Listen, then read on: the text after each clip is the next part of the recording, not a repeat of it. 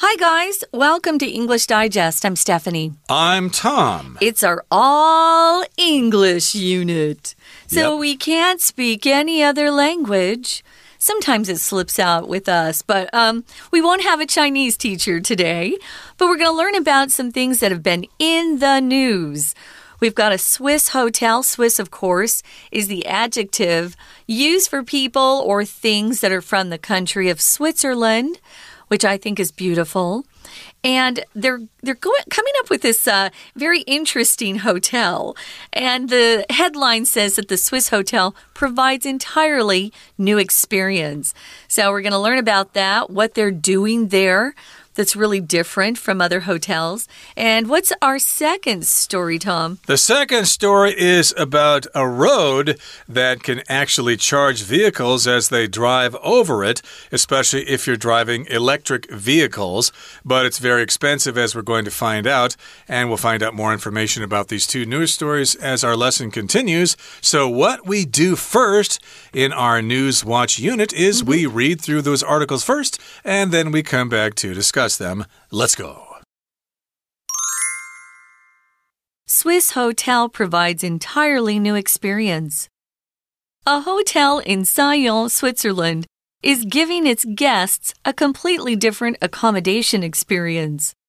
A typical hotel wants people to have a relaxing night, but the idea of the Null Stern zero star hotel is for guests to contemplate the state of the world. The hotel consists of a single room though room is inaccurate as it lacks walls, a ceiling, and a door. Instead, there's only a bed and a few closets, and it's built near a gas station next to a busy road intersection.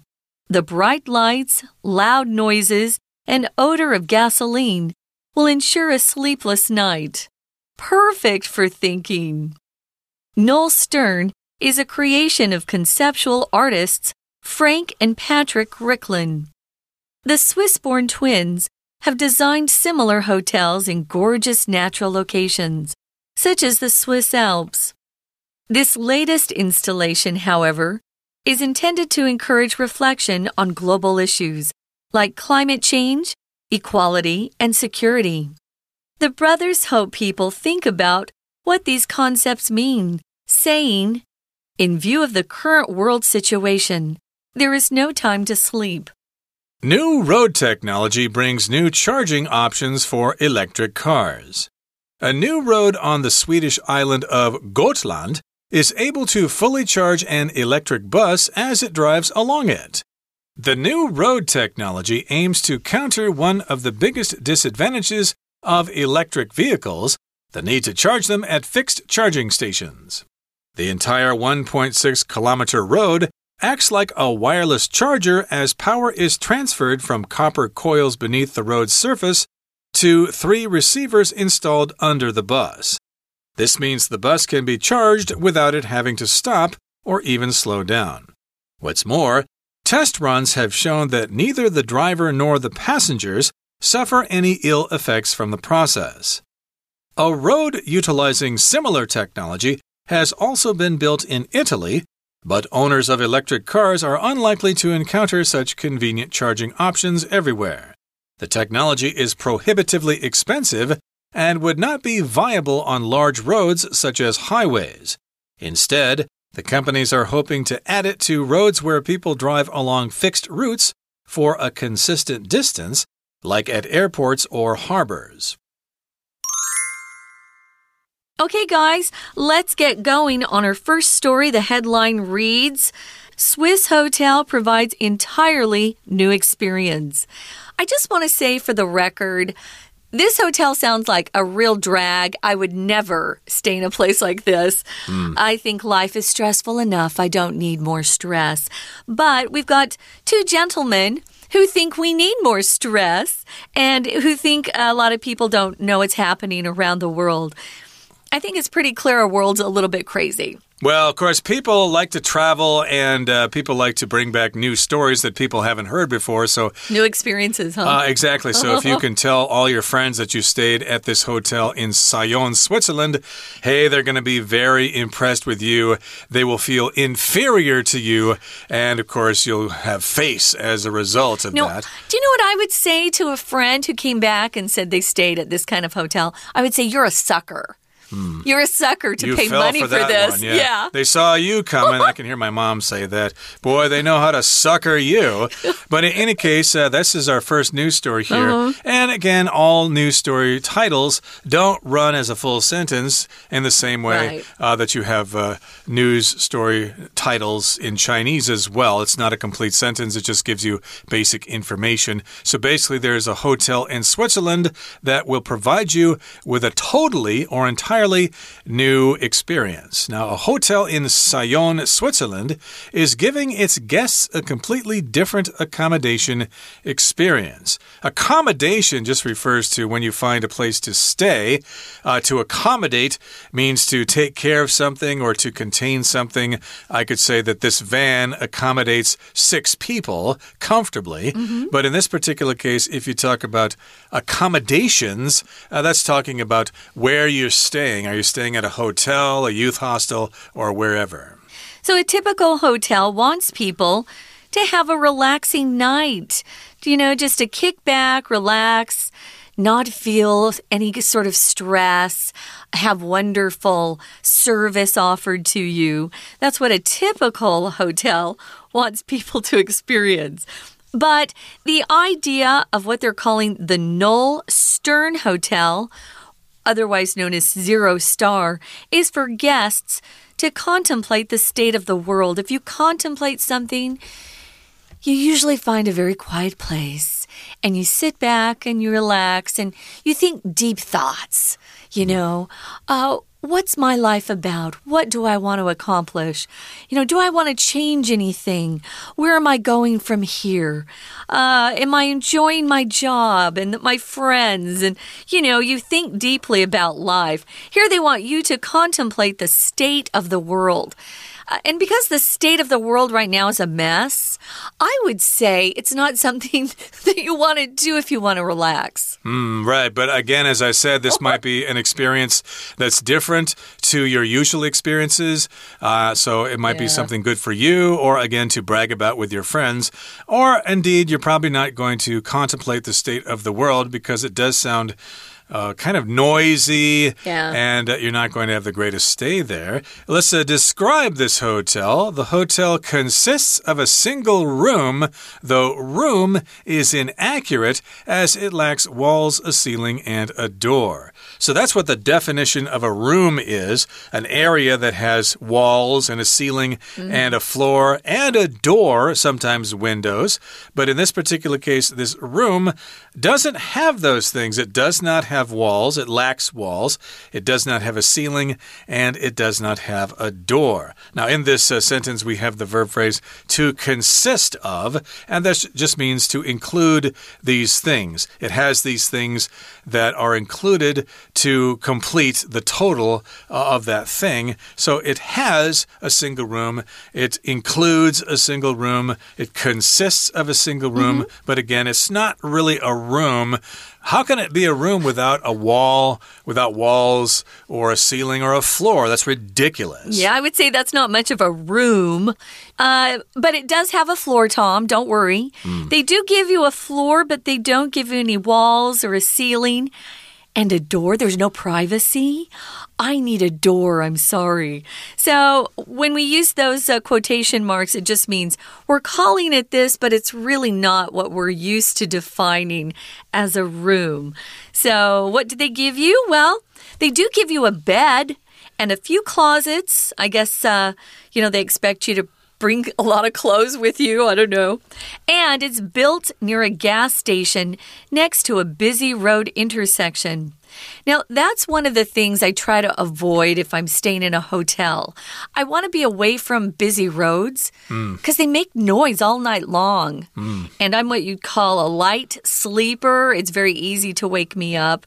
So I want to find a place that's, uh, you know, kind of quiet away from those big roads. This is a busy road intersection. So the bright lights, loud noises, and odor of gasoline will ensure or make sure a sleepless night.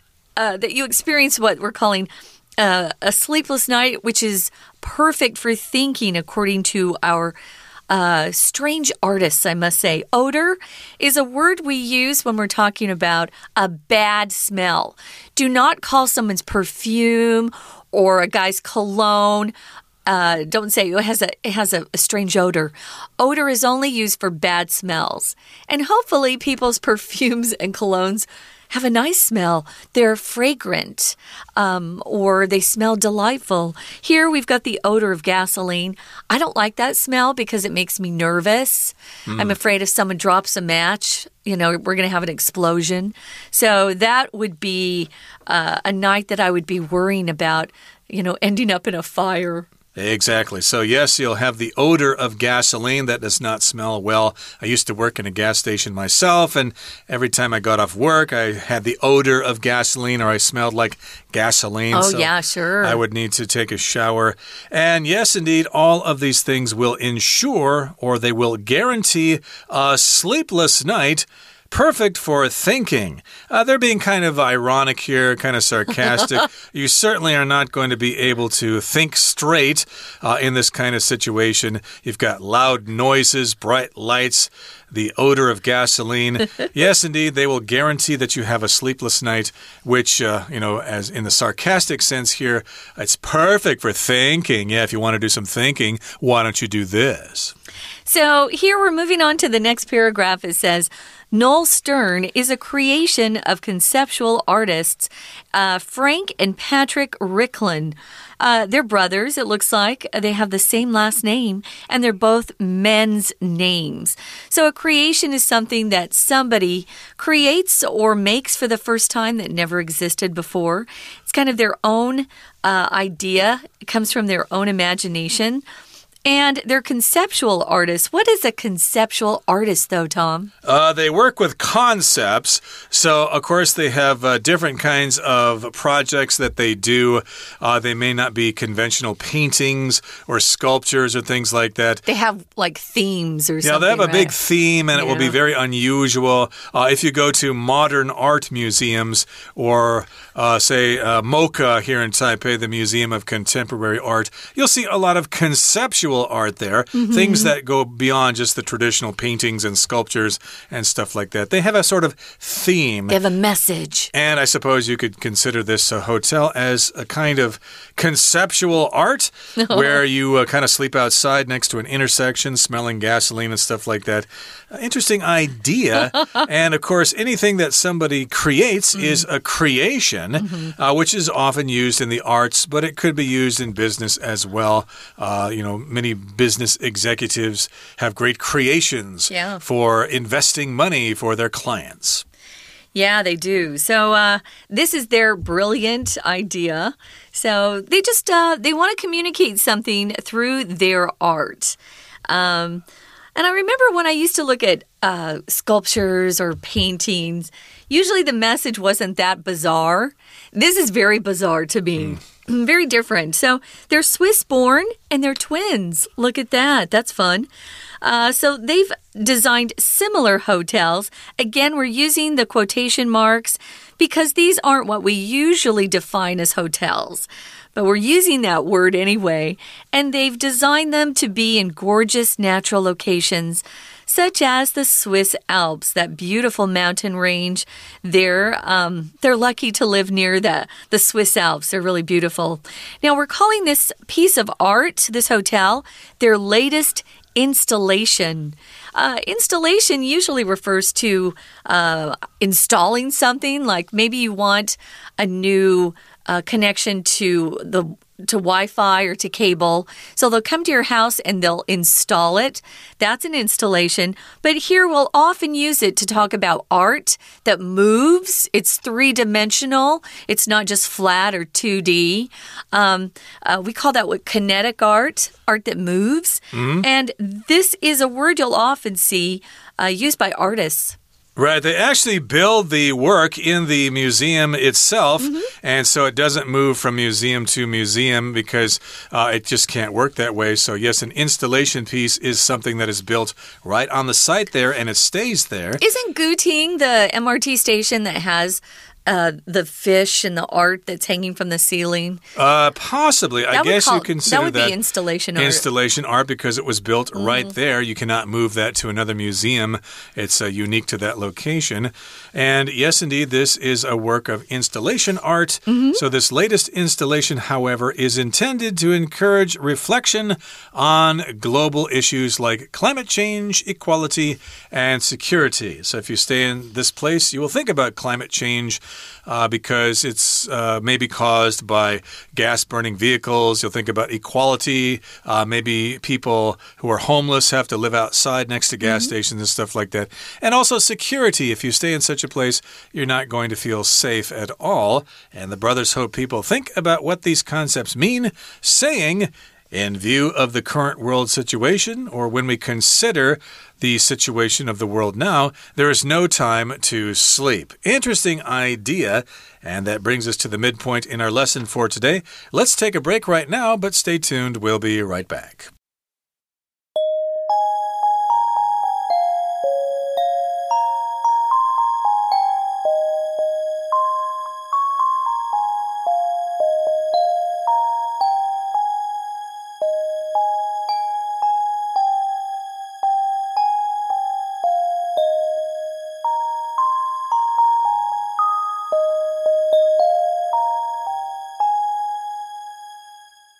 Okay, guys, we're going to move on to story number two. The headline reads New road technology brings new charging options for electric cars. Yeah, we've seen how um, America, at least, isn't ready for many electric cars. Uh, we don't have enough charging stations and it takes too long. And anyway, we don't want to move ahead too fast. We've got to create that infrastructure if we are going to use electric cars in the future. So we've got a new road on the Swedish Swedish island of Gotland. I don't speak Swedish, so they may have a different pronunciation of this particular island. I've never heard of this island actually, but uh, this new road is able to fully charge an electric bus as it drives along it. So then it wouldn't have to stop, you know, maybe get in line to use some of the charging stations. It could just charge as it drives along. That sounds similar to uh, devices used to charge phones. Oh, yeah. Uh, you don't have to connect them directly to the charger. You just have the phone next to it or on it, mm -hmm. and it charges the phone through the air. And I suppose that's how this works as well. Now, the new road technology aims to counter one of the biggest disadvantages of electric vehicles the need to charge them at fixed charging stations. So that's a big problem. Uh, we want to counter something. Uh, this is a verb here to counter, which means to sort of balance things out. We've got a problem here, so we need to compensate for that problem in another area. So that's one of the big problems of electric vehicles. And indeed, yeah, you got to charge them. And if you've ever ridden, if you've ever driven an electric car mm. or ridden an electric scooter, you know that charging can be difficult. I understand that Gogoro scooters or other electric scooters have the problem of, yeah, you can exchange batteries, but sometimes the, there are not really any fully charged batteries available. Uh, some of the batteries are only half charged, so you're going to have to change again pretty soon. Yeah, so the new road technology aims to counter one of the biggest disadvantages of electric vehicles. What's that? Uh, the need to charge them so much. And we don't have enough uh, fixed, which means uh, something is stable and you can't move it. Fixed charging stations, there just aren't enough. If you counter something, you actually put forth another idea that's different.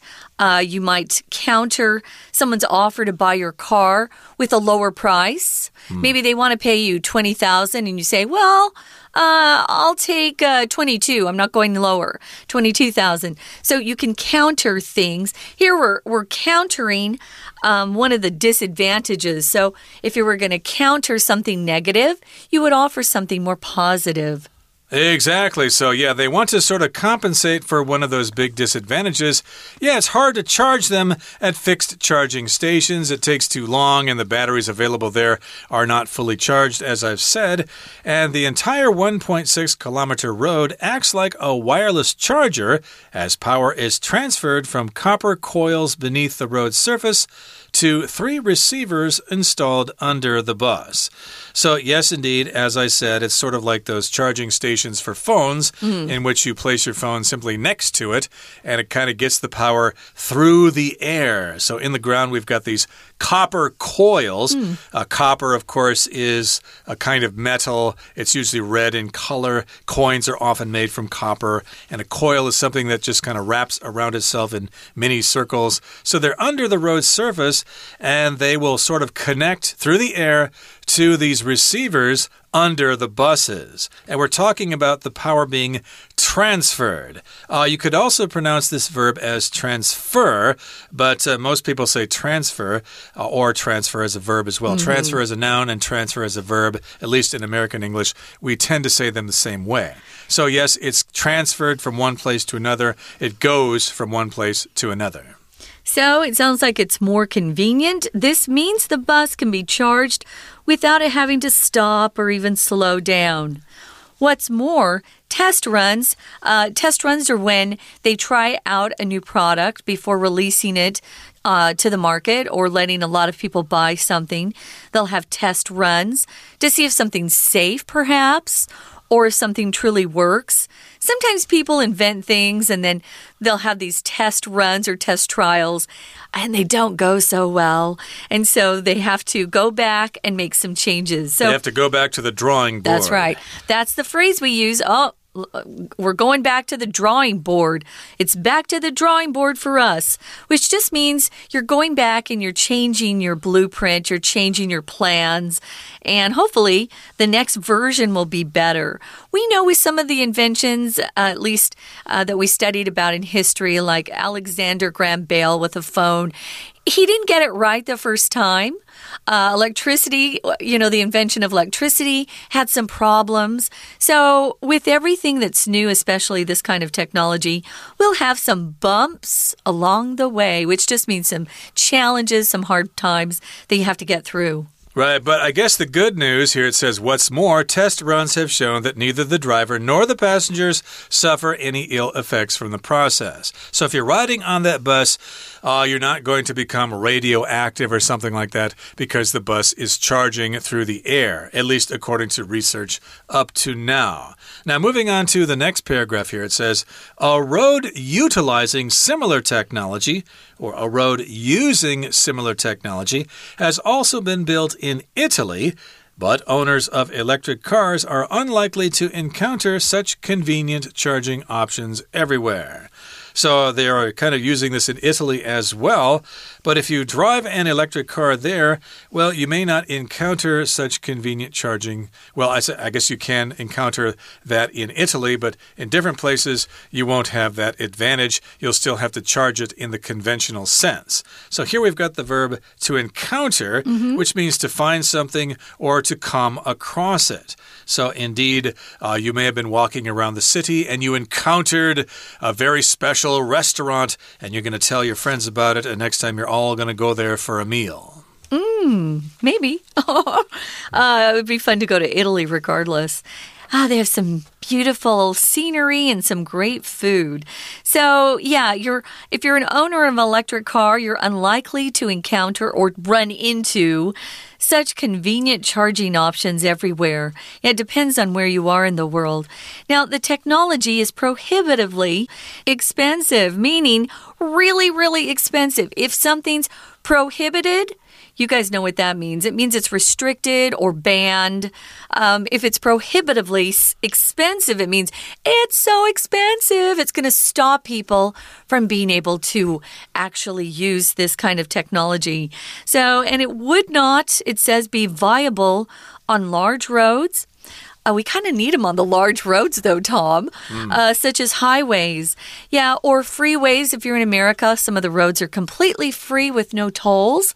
We call those freeways. They're just the same as a highway, but um, they're free. Now, instead, the companies are hoping to add it to roads where people drive along fixed routes for a consistent distance, uh, like at airports or harbors.